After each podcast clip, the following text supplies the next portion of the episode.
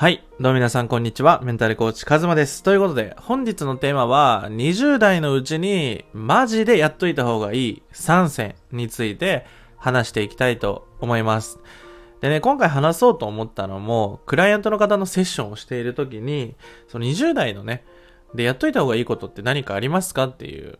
質問をいただいたんですよね。で、その時に答えた内容を、まあ、せっかくだったら音声に残しておくと、あの、皆さんが聞けていいんじゃないかなと思ったので、今回ね、同じ内容を取っていきたいと思います。で、年齢はね、20代っていう風に言っているんですが、まあ、30代、40代、50代、もう本当に年齢関係なく、あの、マジでやった方がいいことを話しているので、あの、最後まで聞いていただけたら、あの、結構今回話す内容やってない方も多いと思うので、ありきたりな内容ではないので、結構おすすめかなと思います。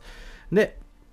まず一つ目なんですけど、えっと、自分のパターンを知るということです。一つ目は自分のパターンを知るということなんですけど、まあ、簡単に言ってしまえば自己理解をするっていうことですね。えっと、で、今回は、まあ、自己理解ツールみたいなこと、まあ、例えばストレングスファインダーとか、えっと、まあ、僕のセッションでも、あの、自己理解のね、プログラムを使ってやったりするんですけど、そういうのではなくて、えっと、もっと、うんと、自分自身のパターンを知るっていうのが大事なんですよね。もちろん自分の強みとか才能を活かしていくっていうのも大事なんだけど、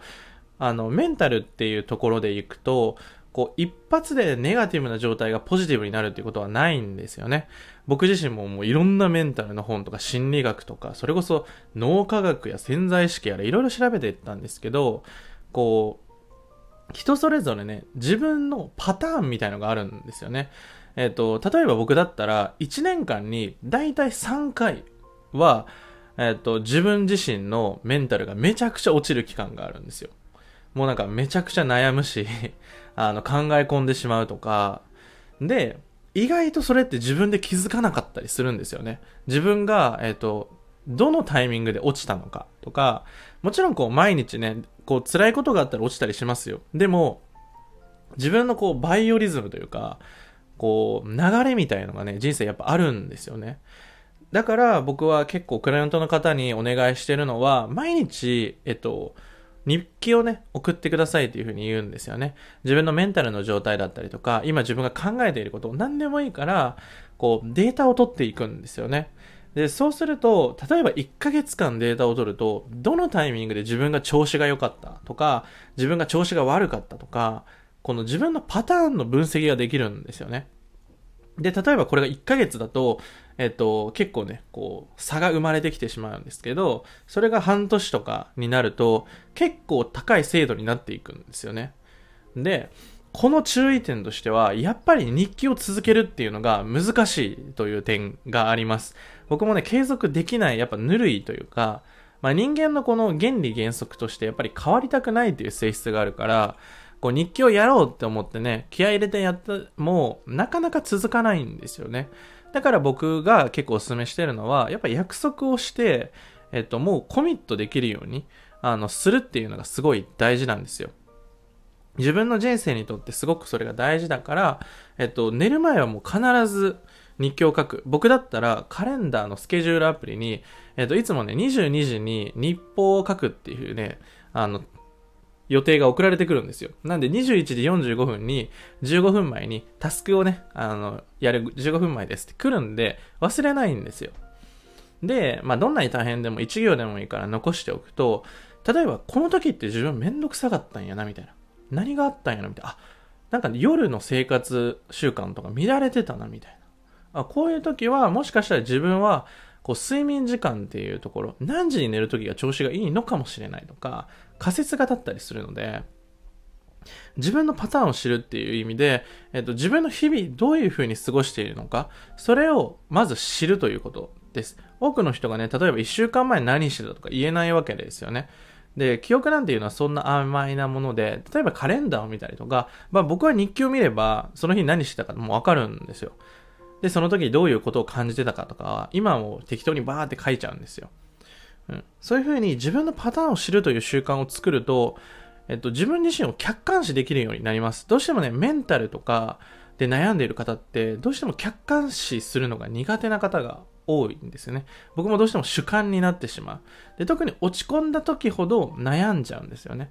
だけど逆に落ち込んでない時の方が大事なんですよね。落ち込んでない時に客観的に分析をしたりとか、自分のいいパターンってどういう状態なんだろうっていうのを知っていくと、自分の習慣を変えれるんですよね。生活習慣をね、変えれるので、ここら辺をね、あの、がっつりやりたい方は、あの、一回僕とね、あの、話してみるといいんじゃないかなと思います。そこら辺については僕めちゃくちゃ分析したので、どうしても自分だけだと難しくて、その客観視だったり、そのログを取ること、記録をするっていうのがすごい大事になっていくので、まず一つ目は自分のパターンを知るということです。で、次、二つ目です。二つ目はね、あの、僕がめちゃくちゃ言ってるんですけど、えっと、失敗しまくれっていう話です。で、じゃあ失敗ってじゃあ何なのかっていうところなんですけど、多くの人が、まあ、僕に相談来ていただく方は、やっぱり一歩踏み出したいとか、自分の人生を変えるために行動したいんだけど、失敗するのが怖いとか、か何かこう挑戦をしたけどうまくいかなかったっていう出来事があって心折れてしまうみたいなことが結構多いんですよね。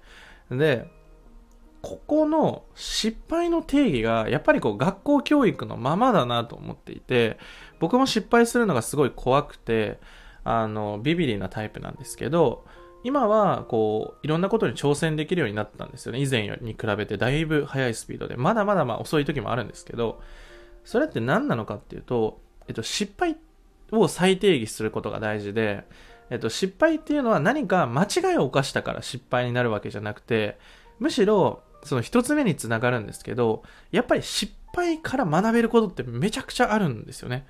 多くの人がやっぱりこう、失敗して感情的になって、うわーみたいな風になって落ち込んじゃうんだけど、失敗っていうデータが取れたっていうイメージがすごく大事になってきます。失敗したら僕はクライアントの方が失敗しましたとか、これうまくいかなかったです。例えばさっきの日記の習慣できなかったっすみたいな。あ、全然いいっすよみたいな。これってなんで続けられなかったと思いますみたいな。何がこう続けられない要因だったんですかねみたいな。えー、じゃあこうこうこうですかねみたいな。あ、じゃあそれをちょっとなくしてやっていませんみたいな。あ、それだったらちょっとやってみますみたいな。じゃあ一週間ちょっとやってみて、またどうだったか教えてくださいみたいな風に、えっと、失敗っていうのを分析することができると、前に進めるんですよ。うん。その、自分がめんどくさいなとか苦手なもの、例えば僕だったらちゃんとやろうみたいな完璧主義だから、あの、最初から、あの、書くこととか決めちゃうんですよ。もう、あの、なんだろう、あらすじみたいのを自分の中で日記もある程度決めてて、今日こういうことをやったことを書く欄とか、うん、今日感想を書く欄とか、反省を書く欄とか、明日から明日のスケジュールまで書いちゃうとか、そういう風にこう型にはめ込むのが好きなので、型を作っちゃうんですよ、先にね。とか、やっぱり自分の得意なものってあって、失敗するときってその学びな宝庫なんですよね。自分を知れるチャンス。自分と向き合うチャンスなんですよ。だから失敗するっていうのが大事で、あとはやっぱり失敗してないと、うんと失敗することに対して恐怖心が大きくなるなって感じるんですよ。特にこう、コロナの時期とか、なかなか何か挑戦するっていうことができなかった時期があったんですけど、その時って、なんか本当にちっちゃい挑戦だったとしても、結構怖かったんですよね。なんか、ゾワゾワするとか、できるんかなとか不安になっちゃったりして、これってなんかいろんな習慣と一緒だなと思って、やっぱやらないと怖くなってくるんですよ。例えば挑戦するっていうことをずっとやってない人が、急に大きいことを挑戦しようってしても絶対できないんですよ。めちゃくちゃ怖いからね。だから、この失敗になれるっていうことがすごく大事になってきます。で、失敗に慣れてくると何が起こるかっていうと、あのね、純粋に日々の生活からの意識がすごい変わります。やっぱ挑戦してない状態だと、なんとなく日々すぐ、過ぎていってしまうんですけど、挑戦するっていうことをすると、やっぱりね、脳みそめちゃくちゃ使うんですよね。頭使うし、いろんなことを意識するから、なんか日々の濃縮度というか、例えばぼーっと過ごした1ヶ月ってあっという間だけど、めちゃくちゃいろんなことに挑戦した時ってめっちゃ濃くないですか？何かプロジェクトをやるとか、資格、なんか資格試験に挑戦してる時とかって1週間めっちゃ長く感じませんでした。その、もちろん集中してるから時間は短いんだけど、その自分のなんかこう、思い出の量が多いみたいな。で、この人生において、この思い出の量が多いっていうことが、僕はなんか充実感につながるなと思うんですよね。それこそさっき言った1週間前何してたかなっていうのをざっくりでも思い出せないってことは、なんとなく生きちゃっている可能性があるか、もうめちゃくちゃ忙しくしてるか、もう記憶飛ぶぐらいやってるか。うん。僕も記憶飛ぶぐらいやったことあるんですけど、その時って、なんか時間が溶けてくんですよね。いろんなことが。あ、もう夜だみたいな。そのすごい過集中しちゃってる状態だから。だから、ぜひね、挑戦をして、こう人生のなんか濃度みたいのを上げていけると、えっと、ワクワクしてくるし、楽しくなってくるし、自分の自己肯定感もすごく上がってくるので、あの、挑戦するっていうのがすごいおすすめです。で、この失敗っていうものをね、あの、自分自身がね、できるようになるっていうところをコンセプトにしたコミュニティをね、近々ローンチする予定なので、興味のある方は概要欄、コメント欄の公式 LINE の方をね、ちょっと追加しておいてください。で、最後、3つ目なんですけど、これは特におすすめです。えっと、何かというと、自分でビジネスをしてみるっていうことです。えっと、自分でビジネスをしてみるって聞くと、なんかすごく難しそうに聞こえるんだけど、えっと、自分っていう存在に、えっと、お金を払ってもらうって経験を、えっと、1円でもいいからしてみてほしいということです。こう、今の世の中ってね、こう、会社員とかアルバイトとか、そういうふうにこう、雇用されて給与をもらうっていうことが多いと思うんですけど、僕は、